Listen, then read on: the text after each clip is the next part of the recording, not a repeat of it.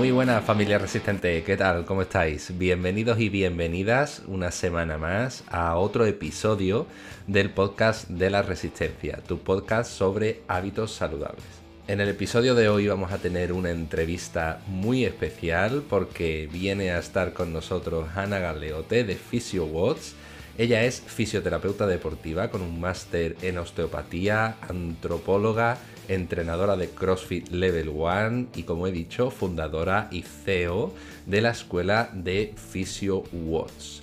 En este episodio Ana nos va a hablar sobre la importancia de tener un buen rango de movilidad articular para practicar cualquier deporte, pero sobre todo también para entrenar CrossFit, que es un deporte que nos apasiona a los dos y sobre el que vamos a hablar muchísimo en este episodio. Como siempre, antes de pasar al episodio, me gustaría recordarte primero que ya tienes acceso a la tribu de la resistencia en la que puedes obtener una programación mensual de entrenamiento, un menú general y muchísimos retos cada mes durante un año completo por tan solo 19 euros. Eso es, tal como lo oye, 19 euros y tendrás acceso durante todo un año. Y como siempre, recordarte que tienes el 10% de descuento en todas tus cuentas de Procis, bien sea de suplementación deportiva, alimentación, eh, productos deportivos o cualquier otra compra que realices en su web con el código LRF10. Y ahora sí, te dejo con el episodio. Que lo disfrutes.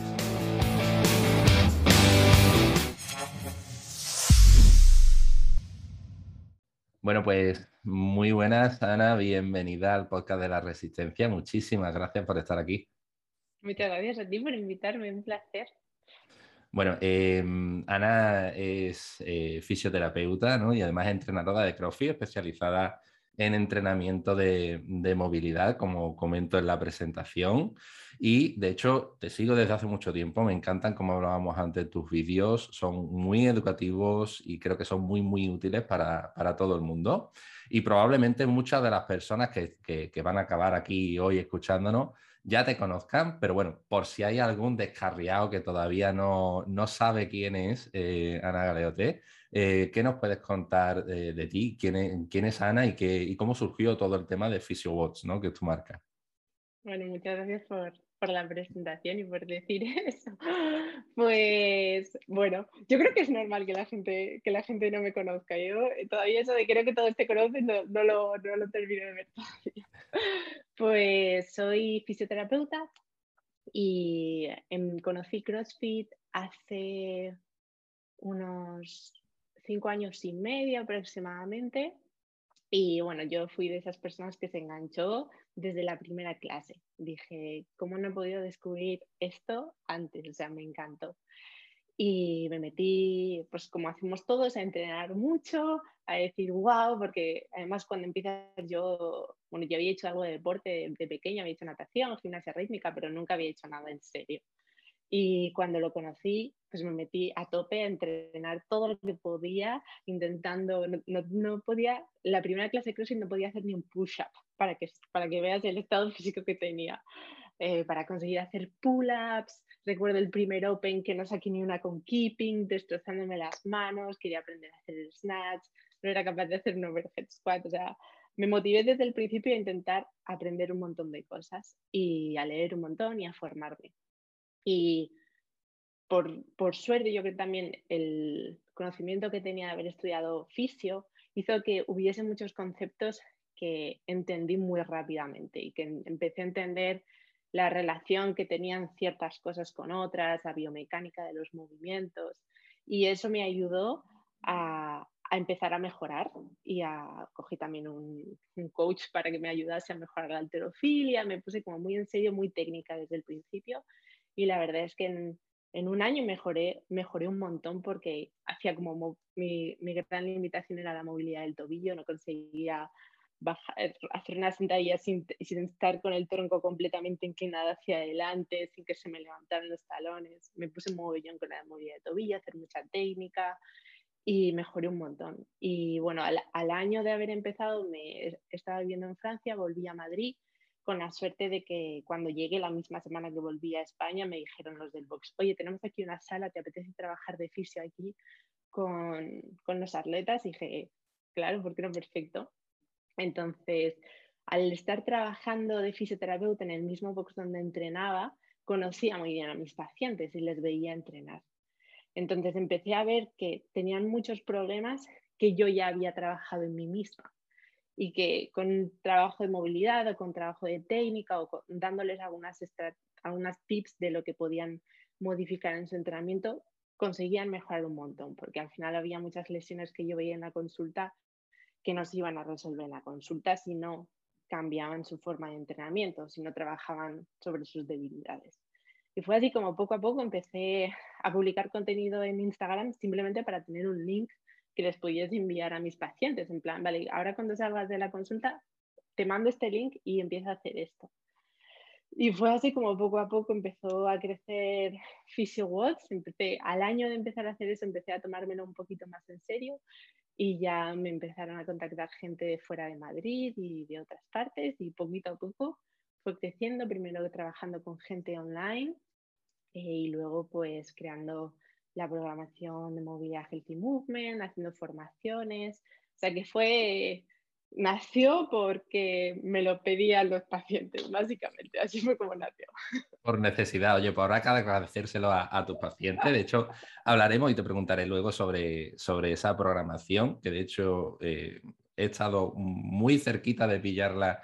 Eh, varias veces y, ya te digo yo que la terminaré por pillar, seguro, eh, llegado el momento, pero para los que hayan caído aquí y digan, uy, qué de CrossFit, es que eh, ah, yo creo que estamos hablando dos eh, grandes eh, amantes de, este deporte. De hecho, yo caí, yo caí también, no hace mucho, hace un, pues quitando el COVID, un par de años y, y, me enganchó también desde el primer momento, pero sí es cierto que vemos mucho esa, esa diferencia, ¿no? Hay muchas personas que, empiezan a entrenar, empiezan a hacer quizás, porque el CrossFit es muy variado, es una disciplina que tiene, mm, si cabe, muchas disciplinas dentro.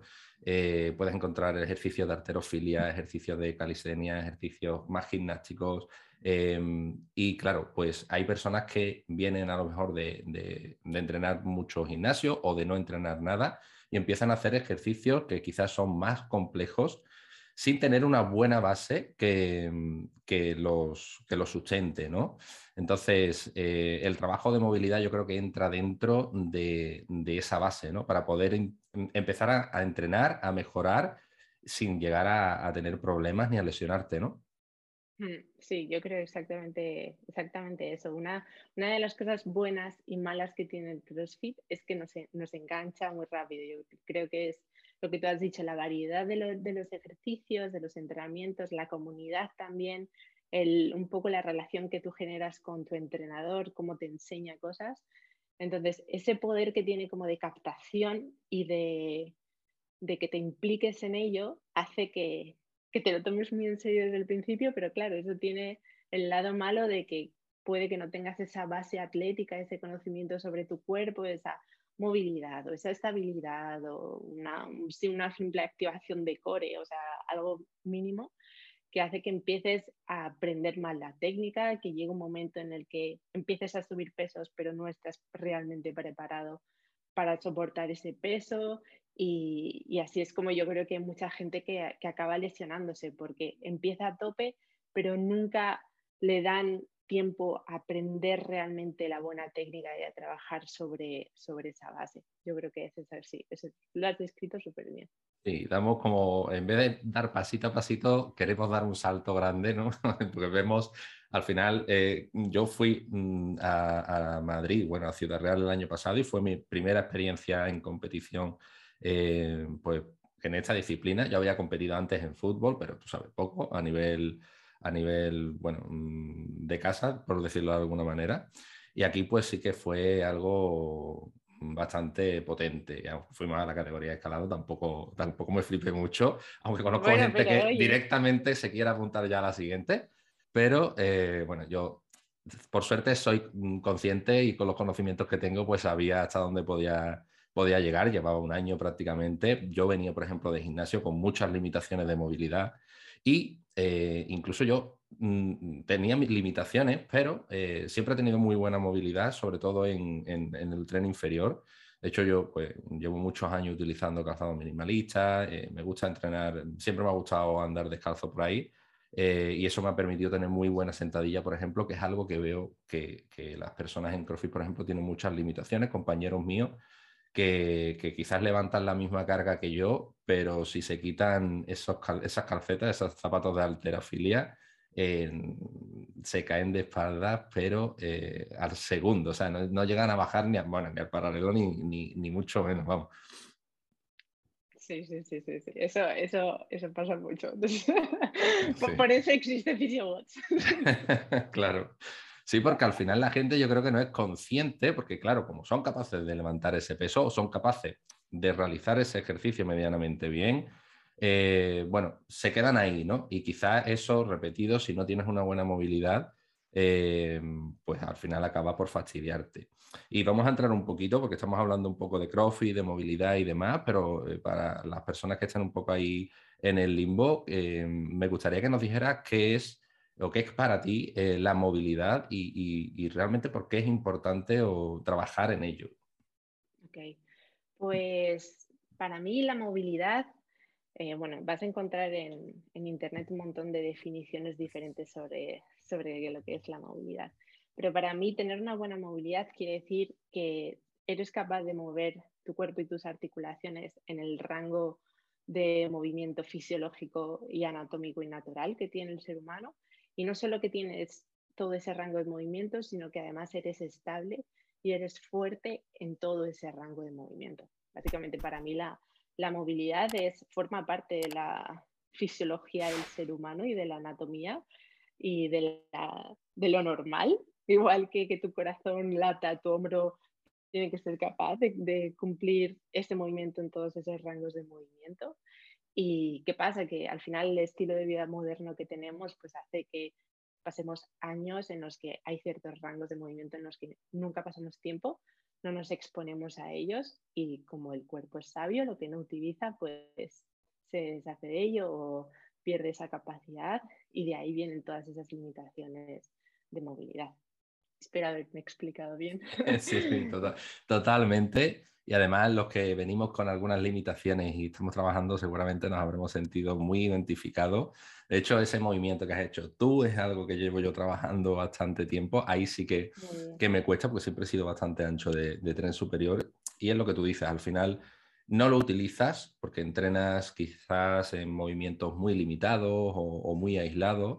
Eh, cuando realizas entrenamiento, digamos, de, de old school, que le llamo yo, de gimnasio, y, claro, pues el, desuso de ese, rango al final pues te va limitando, unido al crecimiento muscular y, demás, pues al final hace que no seas capaz. Y no te das cuenta hasta que quieras hacer un overhead squat, por ejemplo, y ves que no eres capaz de mantener la barra en la vertical, sino que al final la tienes que mantener delante y terminas por caerte hacia adelante o por mm, forzar excesivamente la, la rodilla porque le estás aplicando más carga de la que realmente deberías. Entonces, em, pero claro, eh, yo creo que al final es porque no se trata solo de llegar a ese rango, sino de mantenerte cierto tiempo relativamente cómodo, ¿no? Sí, exactamente. Es, no solamente es tener esas, porque yo distingo, eh, creo que la flexibilidad se refiere a esa capacidad que puede tener un tejido, un músculo de estirarse pero yo no solamente quiero tener esa capacidad de estiramiento, sino quiero ser fuerte en todo ese rango de movimiento.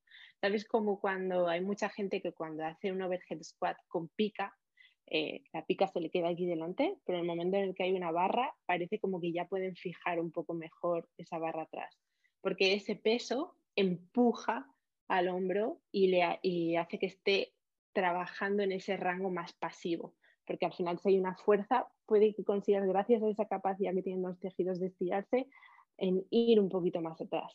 Pero si tú dependes de ese peso externo para llegar hasta ahí, entonces no eres realmente fuerte en ese rango de movimiento. Estás, eh, recae básicamente en la capacidad de tus, de tus tejidos a ser más flexibles. Entonces, a mí no me interesa solamente eso, yo quiero que realmente tú seas fuerte y que seas capaz de mantener un peso aquí eh, durante mucho tiempo y sin, la necesidad de que sea eso que te esté empujando para llegar hasta ahí, sino que sea realmente fuerte en todo ese rango de movimiento. Totalmente. Fuerte y, estable, que has dicho antes, que me parece una palabra muy, muy importante.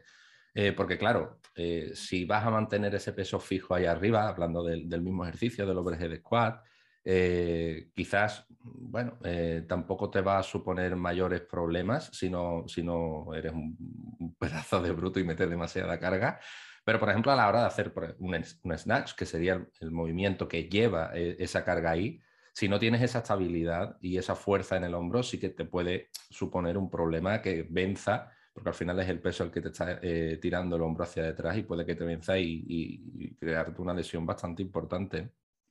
Sí, exacto. Yo, a mí me gusta ver la estabilidad como la capacidad de resistir el, de resistir el movimiento, es decir, de mantenerlo fijo en un sitio. Y, en el hombro, por ejemplo, se nota un montón como una buena estabilidad hace que tu hombro esté en su sitio y no se te vaya para, para arriba o que se te vaya hacia adelante cuando estás haciendo un dip, por ejemplo, o estás bien estable o se te va el hombro hacia adelante cada vez que intentas, que intentas bajar o hacer un push-up. Cosas de esas son son pequeños detalles, pero que marcan realmente esa solidez articular y la salud de esa articulación a largo plazo. Entonces, yo, no, a mí no me interesa que, que tú, como decirte, ganes rango de movimiento, pero a fuerza de que tu hombro haga, esto. Yo quiero que ese rango de movimiento que tú vayas a, sobre el que tú te vayas a mover, eh, sea, mantengas esa estabilidad articular en todo momento. Sí, totalmente. Y además, un ejercicio que se me acaba de ocurrir en el que siempre me ocurre a mí precisamente es en el front, ya no solo en el overhead, porque ahí mm. quizás sí que tengo un poco más de más apertura, pero en el front me trae por la... O sea, eso sí que es verdad que cuando tiras aquí con la barra vas súper bien, eh, estupendo, eh, pero cuando lo haces con pica no hay manera de fijar esa pica aquí y levantar los codos porque al final terminas con la barbilla para arriba. Para los que no estén viendo en, en YouTube tiene que ser un espectáculo esto, pero con la barbilla para arriba, la, intentando empujar con la barbilla la, pica. O sea, eso, eh, de hecho, me puse no hace mucho a, trabajar a raíz de un vídeo precisamente tuyo que vi, porque es, algo que yo llevo ya tiempo diciendo, tío, esto lo tienes que trabajar porque al final es cierto que para hacer un front es algo fijo, no es algo que me vaya a suponer una desestabilidad, pero nada más que con coger la pica ya ves que algo está fallando, que no tienes realmente lo que deberías de tener para poder hacer ese ejercicio correctamente. Sí, sí, sí. Yo creo que la, pica es como, es la que realmente te hace ver todas las limitaciones, pero bueno, a todos, ¿sabes? o sea, mm, vale que haya mucha gente que quiere cargar peso, pero que en verdad muchos que tú les pones una pica y les va a costar una pica y un trabajo de tempo, contando cinco segundos bajada y tal, y ya eso puede que agote mucho más que hacer cinco repeticiones con el 75%. Sí, sí, totalmente. Es la chivata del, box, la pica. Y además es lo que tú dices, muchas personas que el entreno con pica, eh, y yo lo veo en el mío, eh, como que lo ve algo, yo ya tengo un nivel, yo ya levanto tanto peso, yo voy a ir a competir, yo quiero más, ¿no? Y cuando le das la pica, eh, pues te das cuenta de que no puedes ir a más porque al final te va a suponer un problema porque no llega a, cierto, a ciertos rangos.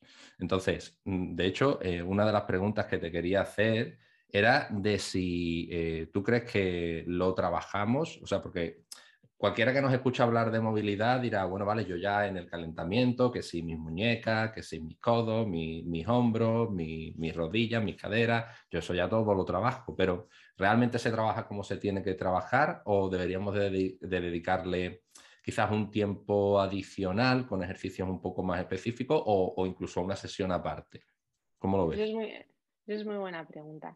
Yo creo que depende de los objetivos que tenga cada uno. Em, de hecho, yo, estoy convencida de que cualquier persona que empiece a hacer CrossFit pasan tres años y nunca ha hecho movilidad, ningún trabajo específico de movilidad, su movilidad va a haber, mejorado, simplemente por la exposición a esas posiciones y a esos estímulos. Es decir, ese trabajo de CrossFit ya te está haciendo mejorar tu movilidad. Pero yo creo que si tienes una limitación particular, si sabes que tienes un problema de movilidad de hombros, igual que si sabes que tienes una deficiencia de fuerza en la cadena posterior, lo mejor que puedes hacer es hacer un trabajo específico y dedicarle tiempo a trabajar sobre esa limitación de movilidad. Entonces, va a depender un poco de, qué es lo que esté buscando la persona. Eh, como me decías antes en los hombros, ¿no? que, te cuesta esa posición de overhead. Deberías, ¿Cómo deberías trabajarla? Pues yo te diría, eh, si, si tú haces un trabajo intensivo de movilidad de hombros, imagínate, seis semanas de movilidad de hombros y te dedicas solo a trabajar esa limitación y esa debilidad, eh, vas a ver muchos beneficios. Si en seis semanas, simplemente por el hecho de haberte expuesto a ese estímulo, el cambio va a ser brutal. Pero si haces un poco de vez en cuando, a veces antes de entrenar, a veces cadera, a veces tal, pues igual va, a tardar más en mejorar esa limitación específica. Entonces, creo que debe, mm, la respuesta a esta pregunta debe, depender de cada uno. Eh, yo creo que la movilidad es un trabajo de, salud articular y puede que haya muchas personas que no necesiten eh, sí o sí dedicarle tiempo a la movilidad porque tienen buena movilidad, porque entrenando se mueven en todos esos rangos de movimiento de manera que la conservan, porque no tienen ninguna molestia, no tienen ninguna lesión y simplemente el exponerse a esos rangos de movimiento diariamente hace que los mantengan, pero aquella persona que tiene una limitación porque que no es capaz de adoptar ciertas posiciones o que tiene molestias en la lumbar cada dos por tres y tiene esa restricción en, los isquiotibiales.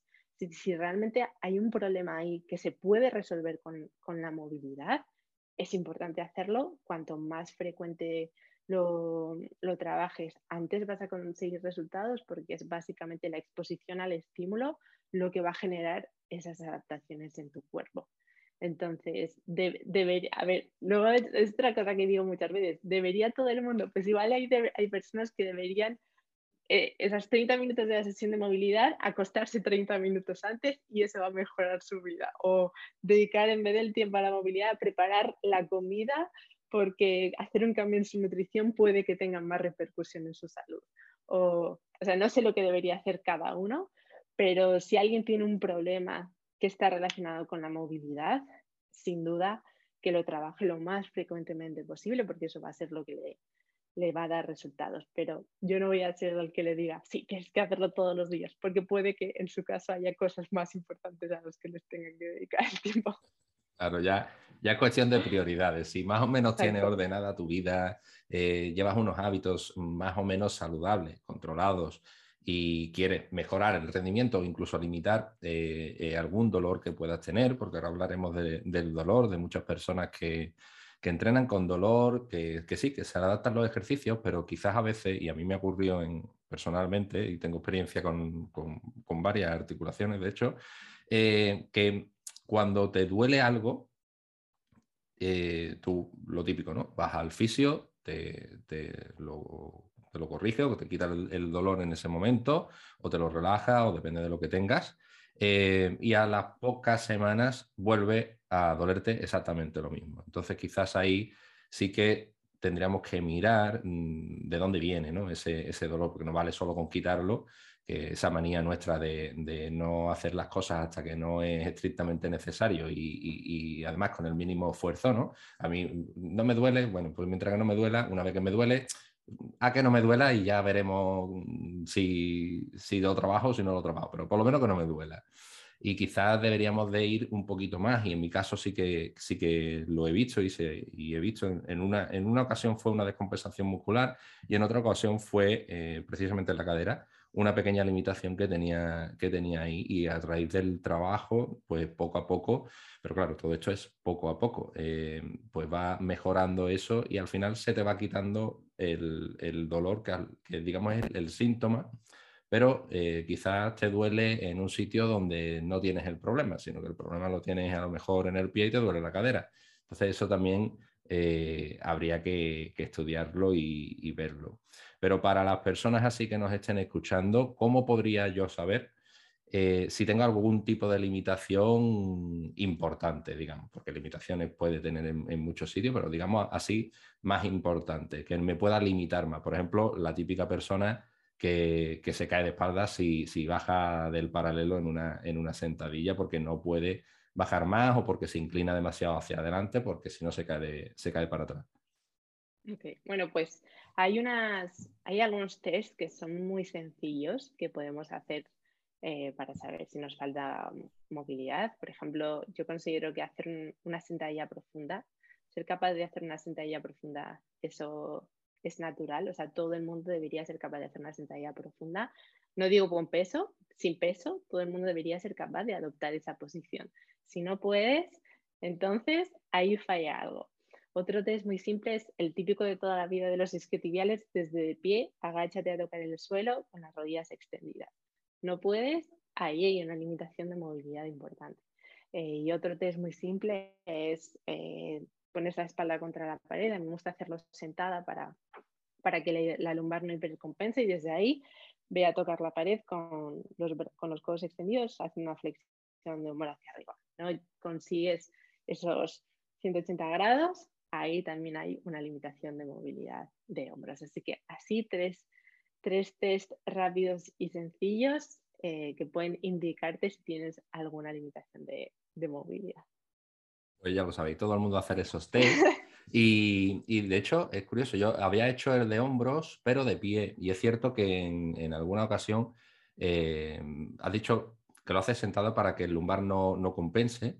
Y porque lo que tienden las personas, que para que lo visualicen los que nos estén escuchando, porque claro, puede llegar la persona que se ponga de espalda en la pared, haga así y toque, ¿no? Pero eh, realmente lo que hace es, digamos, eh, compensar un poco, como tú has dicho, eh, expandir la caja torácica para poder llegar, pero separan la espalda. Entonces, en ese, en ese ejercicio concreto, ¿qué punto tendrían que tener contacto con la pared para las personas que la hagan y que a lo mejor lo, lo quieran hacer de pie? Eh, los tengan en la mente y si tocan y no tienen uno de esos puntos en, la pared, pues sepan que aunque toquen, eh, sí que existen ciertas limitaciones. Pues la zona lumbar, justo si se ponen las manos a los lados de, la cadera, justo a la altura del ombligo, justo esa zona lumbar de por ahí detrás tiene que estar en contacto con la pared. Eh, mientras durante toda la realización del movimiento. Los codos tienen que estar extendidos también durante toda esa ejecución. Luego, la columna torácica es normal que se despegue. O sea, es normal que lo normal sería que la lumbar se mantenga pegada, pero que exista una pequeña extensión torácica y que la zona interescapular se despegue un poco, porque el movimiento de flexión de hombros siempre va acompañado de una extensión torácica. Entonces, si yo lo estoy realizando bien, lo normal es que haya una especie de extensión de la parte de arriba, pero que esa lumbar se pueda seguir manteniendo pegada y ahí con los codos extendidos vamos a tocar, vamos a tocar la pared. Obviamente, si yo lo hago con, una posición de overhead squat, pues tampoco, tampoco me sirve. Tengo que intentar que las manos estén más o menos en la apertura de, mis hombros. De tus hombros, sí, sí. Importante lo de los brazos extendidos, que eso me cuesta, por ejemplo, a mí realizarlo. Si no me centro y no me pongo centrado a hacerlo, me cuesta bastante. O sea, es una posición que me cuesta bastante. Eh, Así que tendré que trabajar mucho más, mucho más en ello y, en el front. Esos son mis dos. Eh, eso porque además quiero conseguirlo para poder conseguir el pin, porque al final, si no, todo eso se ve, se ve modificado. Y de ahí la importancia de, creo yo, trabajar todas estas cosas y localizar todas estas cosas antes de eh, empezar un entrenamiento de ciertos, de ciertos movimientos, ¿no? Porque eh, ¿cómo lo harías tú? ¿Tú empezarías el trabajo por la movilidad y ya introducirías el movimiento o lo irías trabajando a la vez o cómo, cómo podemos hacerlo? Yo lo iría trabajando a la vez, pero regulando mucho la carga de ese movimiento. Es decir, yo trabajaría el snatch con barra vacía, eh, depende, bueno, obviamente depende de la fuerza de la persona, ¿no? Puede que, imagínate una persona que es capaz de hacer un snatch feísimo, pero con 60 kilos. Pues no voy a decirle deja de hacer snatch, pero le voy, le voy a decir, vale, trabaja por ahora con la barra vacía. 25 kilos o con mucho, si acaso 30, y vamos a ir trabajando, puliendo esa técnica mientras que haces un trabajo específico de movilidad para, para mejorarlo. De manera que al final todo el movimiento se vaya mejorando a la vez. A mí hay una cosa que me gusta mucho en las sesiones de movilidad y es que acabo las sesiones de movilidad haciendo algo de técnica. Imagínate, trabajamos movilidad de tobillo y cadera y terminamos con las repeticiones lentas en tempo de air squat. De manera que aplico ese rango de movimiento, esa estabilidad y esa activación que he generado para mejorar mi patrón y mi técnica de la sentadilla. Entonces, nunca va a ser perfecta, pero está mejorando en sí. Y como al final, para mejorar necesito exponerme al estímulo, nunca hacemos, no sé, bueno, igual alguien sí, pero nadie llega y hace todo perfecto. Siempre hay una curva de progresión en la que poco a poco vamos mejorando, en la que no es perfecto. Entonces, yo creo que sí que pueden existir esas imperfecciones, siempre y cuando la carga no sea muy elevada y al mismo tiempo se vaya trabajando sobre los huecos que tenemos que, ir mejorando. Además es un, ejercicio, es un ejercicio, no, es algo, un error muy común eso de empezar a añadir carga, carga, carga y, quizás con el ejercicio feísimo, como tú has dicho, sucio, y no hacer el ejercicio limpio y empezar a añadir carga que te puede suponer un problema. Y es cierto que yo creo que lo has explicado muy bien, porque yo creo que va un poco de la mano ¿no? el trabajo de, movilidad y el trabajo de técnica, porque mm, considero que sin una buena movilidad realmente no puedes mm, llegar a mejorar la técnica, porque no llegas a ese, a ese rango de movimiento quizás, ¿no? Hmm. Sí, sí, sí. súper, vamos, exactamente. Cuando, bueno, ya si nos metemos en un movimiento tan complejo como el snatch, ahí, bueno, es muy claro. Pero una simple sentadilla. Imagínate a alguien, yo, yo recuerdo perfectamente, cuando yo empecé, eh, bueno, mi sentadilla, mis rodillas no, no avanzaban, mi tronco, además, yo soy de fémur largo, o sea que ya de por sí mi tronco tiende a inclinarse demasiado, pues antes todavía más, me costaba un montón romper el paralelo y al final cuando no tienes esa buena movilidad, tu técnica es ineficiente. Y yo me cansaba muchísimo haciendo sentadillas y encima trabajaba en un rango parcial, es decir, que no fortalecía, no, no generaba tanta activación en cuádriceps, por ejemplo. Entonces, al final voy generando, voy aprendiendo un patrón que no es, no es el mejor y que no me va a dar los mejores beneficios a largo plazo. Entonces, tampoco quiere decir que no tenía que hacer sentadillas, ¿no? Pero gracias al hecho de incluir los primeros tres meses, cuatro meses de CrossFit míos fueron horribles. Hasta que no me dijo mi, entrenadora, Ana, tienes unos tobillos de cartón, por favor, haz algo. Eh, no, fui, no, fui, no empecé a trabajarlo, ¿no? Pero fue en el momento en el que empecé a dedicarle un poco de tiempo, o sea, empecé a notar tantos cambios, empecé, conseguir un overhead squat, que era algo que antes nunca jamás me habría imaginado poder hacer.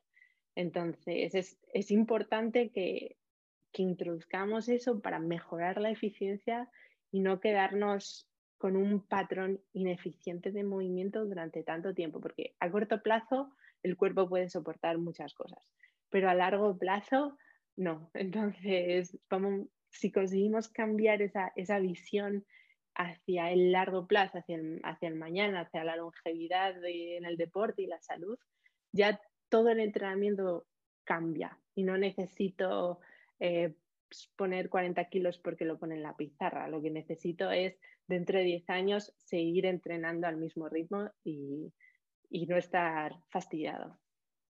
El, cerebro cortoplacista ¿no? que tenemos eh, cuesta trabajo porque al final que lo queremos todo ya y al momento.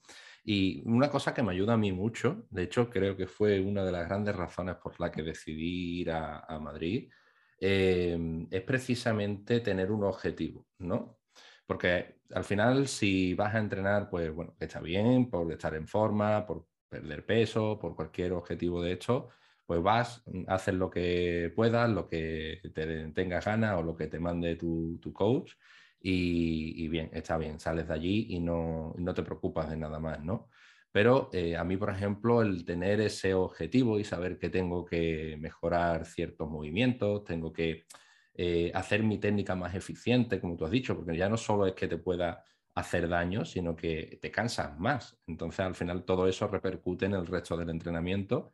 Y, eso fue lo que a mí me, me, hizo quizás salir un poco de ahí y decir, vale, vamos a ir por partes, tengo que, no sé, el snatch, por ejemplo, tengo que mejorar cientos de cosas, vamos a empezar por una, vamos a empezar a, trabajar un poquito aquí, un poquito allá. Y, pero fue ese objetivo eh, a largo plazo precisamente y fijo, con fecha, que yo siempre digo que cuando la gente se ponga objetivo se ponga fecha, porque si no se queda un poco ahí abstracto. Y fue eso lo que me ayudó a ir poco a poco y a tener un poco la conciencia de, eso, ¿no? De decir, vale, tengo que ir mejorando movimiento a movimiento. Y yo creo que eso al usuario estándar, digamos, de, un box o un gimnasio le cuesta, le cuesta todavía verlo porque es como, bueno, yo voy, hago mi entrenamiento y listo. Hasta que vienen los dolores, ¿no? Mm, exactamente, exactamente. Y ahí es cuando eh, llegan los problemas, porque mm, te encuentras muchos, muchas personas entrenando con dolor allí, por allí. Eh, bueno, ahora mismo no estoy, no estoy en Madrid, ahora mismo estoy en Vera, que nos vinimos a vivir aquí el año mm. pasado.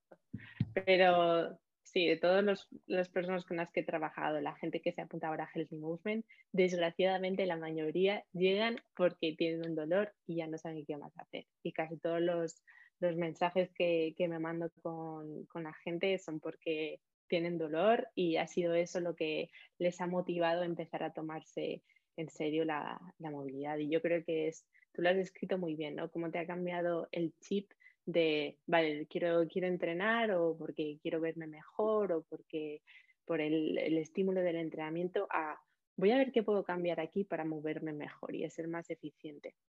Y, y lo, vamos, y no es que haya algo mejor que otro, ¿no? Pero es cierto que hay mucha gente que va a entrenar solo para desfogarse, para sudar y ya está. Y eso de hacer un poco las cosas un poco mejor, un poco peor, ¿qué más das? Yo aquí lo que vengo es, es a sudar y ya está. Y creo que, que puede que esa cultura eh, va a depender mucho de si la, la generas en ti del entrenador con el que te toque, sobre todo en las personas que no tienen esa educación deportiva, eh, o de la comunidad, de la gente con la que te rodeas, o del contenido que escuches, o de lo que leas, además. Y vas a empezar a darle esa importancia a lo que tú has dicho, al, al movimiento en sí. Y además, yo, bueno, yo a día, de hoy, o sea, me encanta que ahora mismo llevo unos meses haciendo su alterofilia y la alegría que me da cuando haces un movimiento y lo pillas y haces, ¡uh! ¡Ah! Era esto. Y, ¿sabes? Y es una sensación como, ¡ah! Ahora entiendo el movimiento. Y es, o sea, para mí es como infinitamente mejor e-, esa satisfacción y ese, ¿ah? Que acabar tirada en el suelo en, en un WOD. Y de hecho, luego cuando tengo que hacer un WOD o lo que sea y me muevo mucho más ligera y me muevo mucho más rápido, es como, ¡buah! ¿Cómo se nota? O sea, esa sensación mola muchísimo, pero claro, si hay gente que no es consciente de que eso existe, de que existe ese momento en el que dices, ¡guau! Esta barra ya no pesa tanto, ¿por qué me estoy moviendo tan rápido? ¿Por qué tal?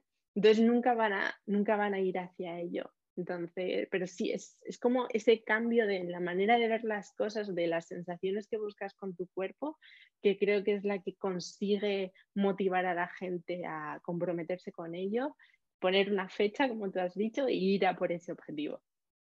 Totalmente. El momento, ajá, qué bonito ese momento, ¿eh? a mí me encanta y además em, lo digo mucho a, las personas que, con las que entreno y demás, eh, que a lo mejor pues le falta cierto movimiento. A mí me ha pasado en varias ocasiones, me, pasó cuando conseguí el, mi primer muscle up. Em, es curioso porque es de, no ser capaz de hacer ninguno a de repente te llega ese momento que has dicho tú dice, te sale uno, dice tú, vale, ya sé, vale, vale, vale, perfecto. Y, y, a lo mejor te salen tres, cuatro, cinco, seis seguidos y es como un subidón de decir, vale, lo tengo. Entonces, a partir de ahí, siempre cuando tengas las capacidades necesarias, claro, eh, y no tengas limitaciones en ese movimiento en concreto o, y puedas hacerlo bien, pues es un momentazo porque además es, como un antes y un después, ¿no? Y es como no podía hacer este movimiento y ahora lo hago y además eh, me cuesta menos de lo que me costaba antes no, no conseguir hacerlo. O sea, porque le aplico mm. menos fuerza, tengo una, una, mejor dinámica, una mejor técnica y ya sé qué es lo que tengo que hacer eh, en, ese, en ese movimiento en concreto en el aire para poder llegar a subir. Otra cosa ya es conseguir los tristos, que eso ya mm, hablaremos el año que viene, a ver si, si no lo he conseguido. ¿El bar más el Sí. ¿El bar? Es que ese es muy chungo.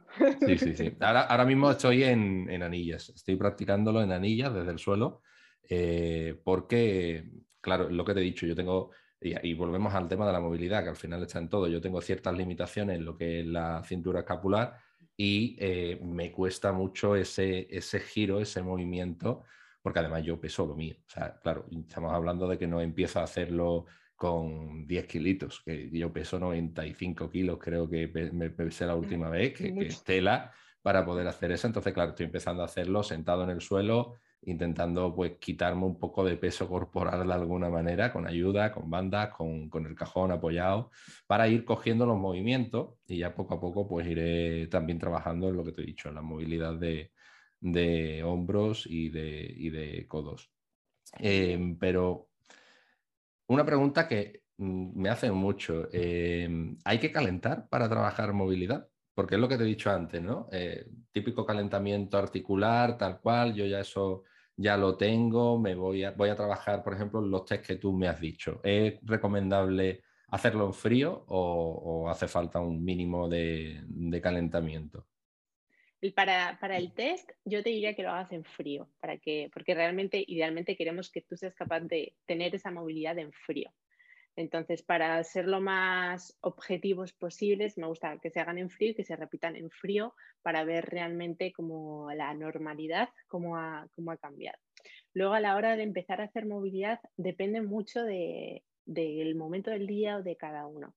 Em, si, acabas de despertarte o, o, justo vas al box por la mañana, casi no has tenido tiempo de moverte, te diría que seguramente te vas a sentir mejor haciéndolas si haces cinco minutos de bici o cinco minutos de remo, de manera que empiezas a entrar un poquito en calor. Pero aparte de eso, de, o si lo haces por la tarde, yo no creo, como ya te estás moviendo a lo largo del día, no creo que haga falta que calientes antes de hacer la movilidad. Pero si estás muy en frío y todavía notas que tu cuerpo ni se ha despertado, sí puedes hacer cinco minutillos, algo así como simplemente para despertar un poco el cuerpo, que el corazón lata un poquito más rápido antes de, antes de sentarte a hacerla. Sí, porque además, el, claro, el cuerpo al, calentar, digamos, como que aumenta un poquito eh, em, esa, esa capacidad de elongarse ¿no? de, la, de, la musculatura y te limita un poco menos. Entonces sería como trampa, ¿no? Eso de hacer el test en frío, después hacerlo en caliente, a ver si, si va bien, ¿no? Sí, lo, puedes probar y vas a ver cómo has ganado solamente por, por el Oye, mira, si te quieres llevar una alegría ese día, lo haces en frío, después vas al box, entrenas y lo haces después. Y dices, oye, pues mira, me ha servido. Pero realmente habría que comparar, claro, eh, hacerlo en frío con otro momento en el que también lo hagamos en, frío, ¿no?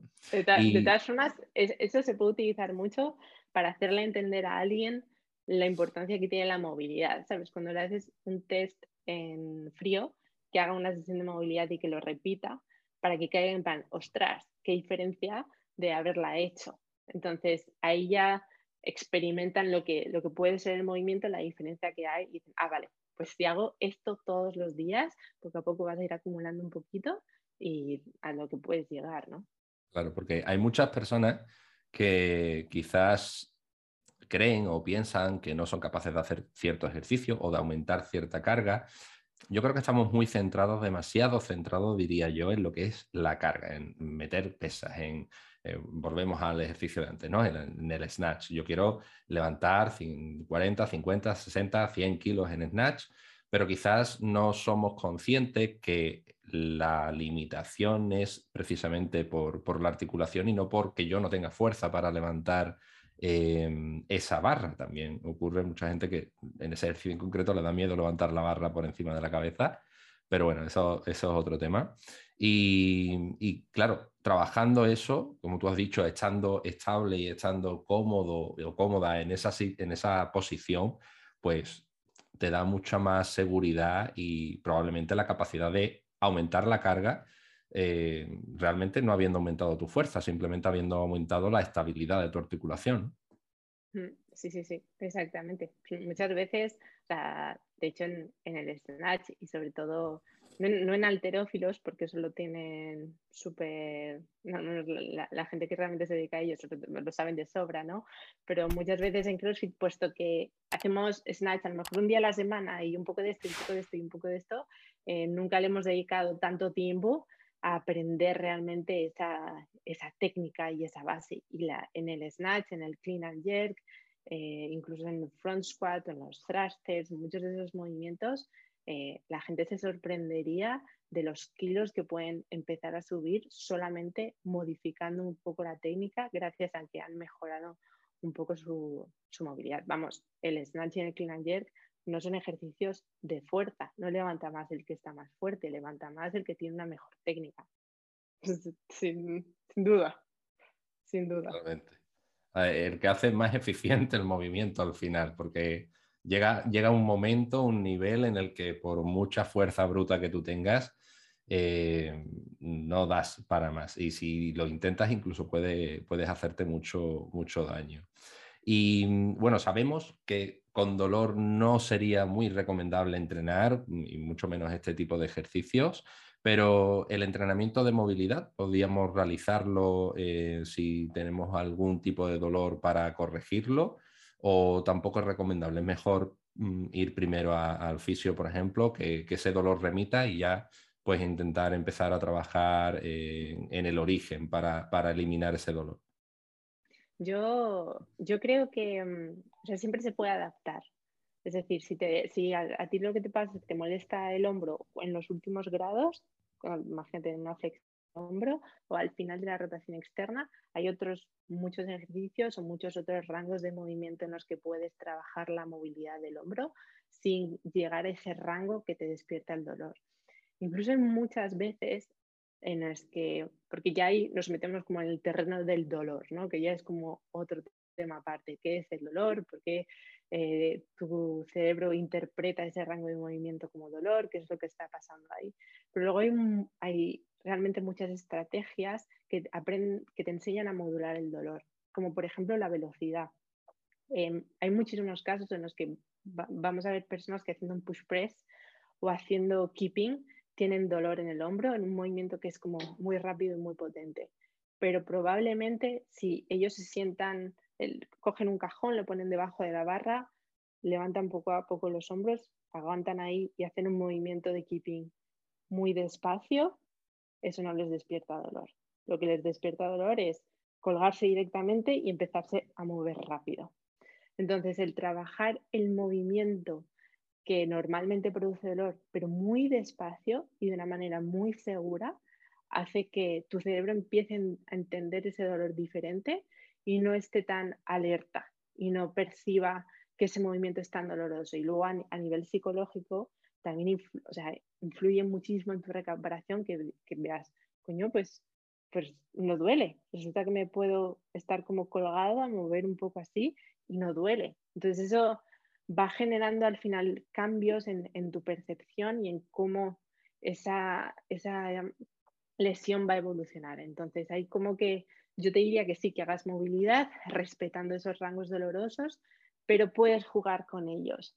Puedes trabajarlos muy despacio o en posiciones muy seguras para que no estés como en riesgo y eso va a ir modificando esas sensaciones y va a ir reduciendo eh, tu sensación de dolor.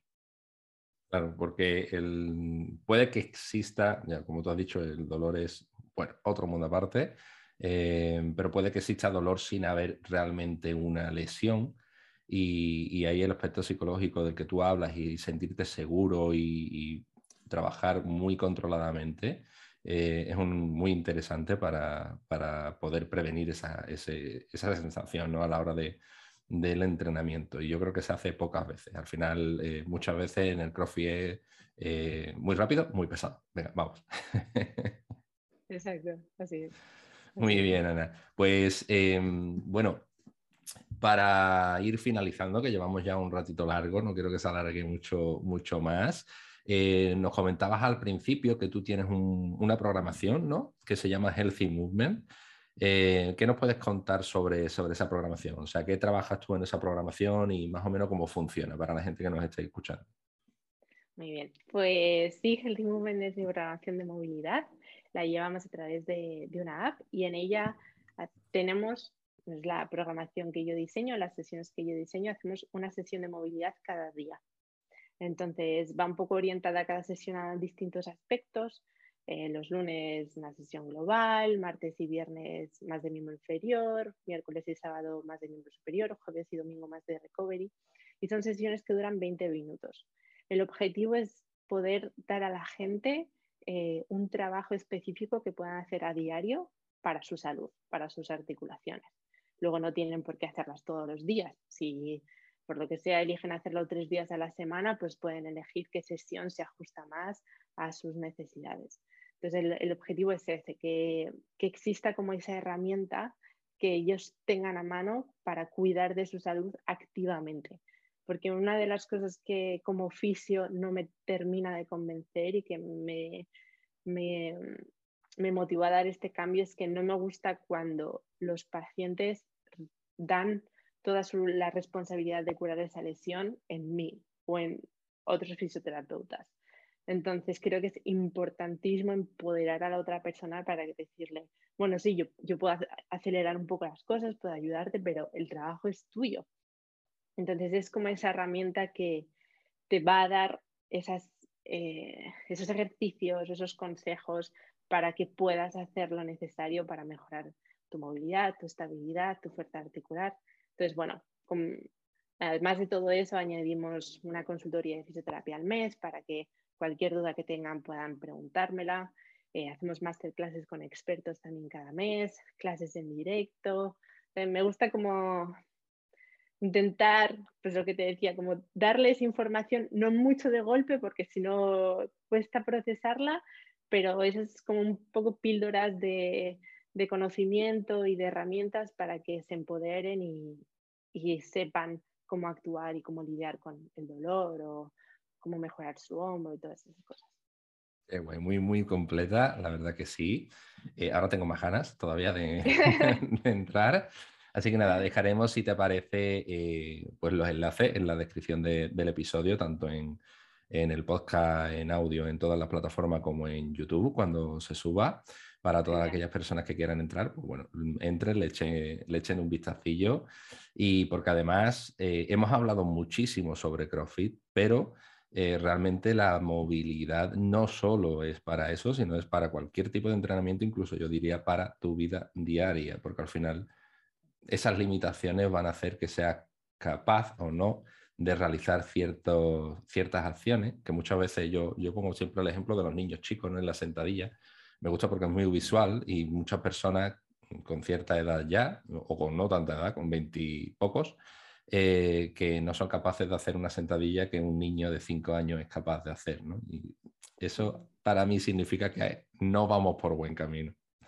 Sí, exactamente. Yo creo que igual en CrossFit se nota más por lo que tú decías antes, la variedad de ejercicios y que realmente nos exige buena movilidad de todo el cuerpo, o sea, ya no hay por dónde cogerlo, no es como tú tendrás experiencia en el fútbol, pues a no ser que seas portero, igual nunca has necesitado llevar las manos por aquí arriba, ¿no? Pero en cambio el CrossFit se lleva a todos los rangos de movimiento y, en, realidad forma parte de las necesidades de cualquier ser humano, de la vida diaria. Y volviendo a lo que decíamos anteriormente del momento ajá, ha habido muchísimas personas que me han dicho, ostras, me he agachado, ¿sabes? Me he agachado a recoger algo que antes no podía.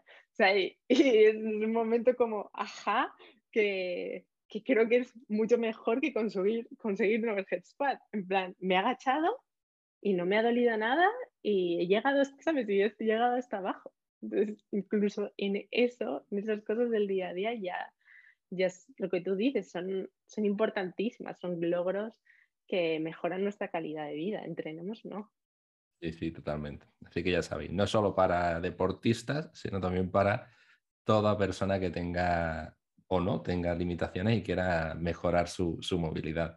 Y bueno, por mm, dejar algo ya aquí em, en concreto y ya finalizar, ¿cuál sería el, gran consejo de Ana? ¿Qué, consejo le darías tú de todo lo que hemos hablado a todas estas personas que han llegado hasta aquí? Uf, ¿qué consejo les puedo dar? ¿Sobre movilidad o sobre cualquier cosa? sobre movilidad, sobre lo que hemos hablado en el, en el ESO. Pues les diría que, que, no, que no lo piensen más, que en seis semanas se van, van a decir, menos mal que empecé hace seis semanas. O sea que cuanto antes empiecen, aunque solamente sean diez minutos, cinco minutos, aunque solo hagan un ejercicio de movilidad, eso es más que nada. Entonces, aunque solo escojan un ejercicio de movilidad de todos los que hay en YouTube, en Instagram, en Google, en lo que sea, escoge un ejercicio de movilidad y hazlo lo más frecuentemente posible. Si escoges uno, hazlo todos los días y verás que en seis semanas te vas a decir, wow, qué cambio, con solamente cinco minutos. Entonces, que empiecen ya. Vas a querer elegir otro más al final. Seguramente. Sí, hombre, si elegís uno, hacerlo todos los días, no serme rata, que al final sí, es mejor empezar por uno y empezar todos los días que querer elegir 10 y a lo mejor hacerlo dos días y no hacerlo, y no hacerlo más, ¿no? Exacto. Bueno, Ana, pues eh, vamos a dejarlo por aquí. Yo creo que ha quedado muy interesante y hay mucha información casi similar en este, en este episodio, seguramente para muchas personas. Y nada, pues me queda agradecerte mm, muchísimo este ratito que, nos has prestado y, y, todo este conocimiento que nos has brindado en este, en este episodio. Muchas gracias a ti por la invitación, me ha encantado, de verdad. Ha sido, ha sido, ha sido muy guay, me lo he pasado muy bien este ratito hablando contigo. Igualmente, Ana. Pues muchas gracias. Gracias a ti. Muy bien, pues hasta aquí el episodio de hoy, hasta aquí la entrevista a Ana Galeote. Espero que la hayas disfrutado tanto como nosotros hemos disfrutado haciéndola, que te haya servido, que hayas aprendido mucho y sobre todo que hayas podido captar esos pequeños mensajes que en cada episodio te van a servir para mejorar tu estilo de vida. Recuerda que si te ha gustado la entrevista y te gusta el podcast de la resistencia, puedes mostrarnos tu apoyo de muchas formas, como suscribiéndote al podcast o dejándonos tu like o tu comentario en cualquiera de las plataformas desde donde nos escuches, suscribiéndote al canal de YouTube de la Resistencia Fitness, donde vamos a ir subiendo semanalmente también estos episodios y estas entrevistas en formato de vídeo o compartiendo en tus redes sociales como Instagram y mencionando a la Resistencia Fitness-oficial o también al Instagram de el podcast de la Resistencia. Muchísimas gracias a todos y a todas por haber llegado hasta aquí y nada, que paséis un gran día y nos escuchamos en el siguiente episodio. Hasta pronto.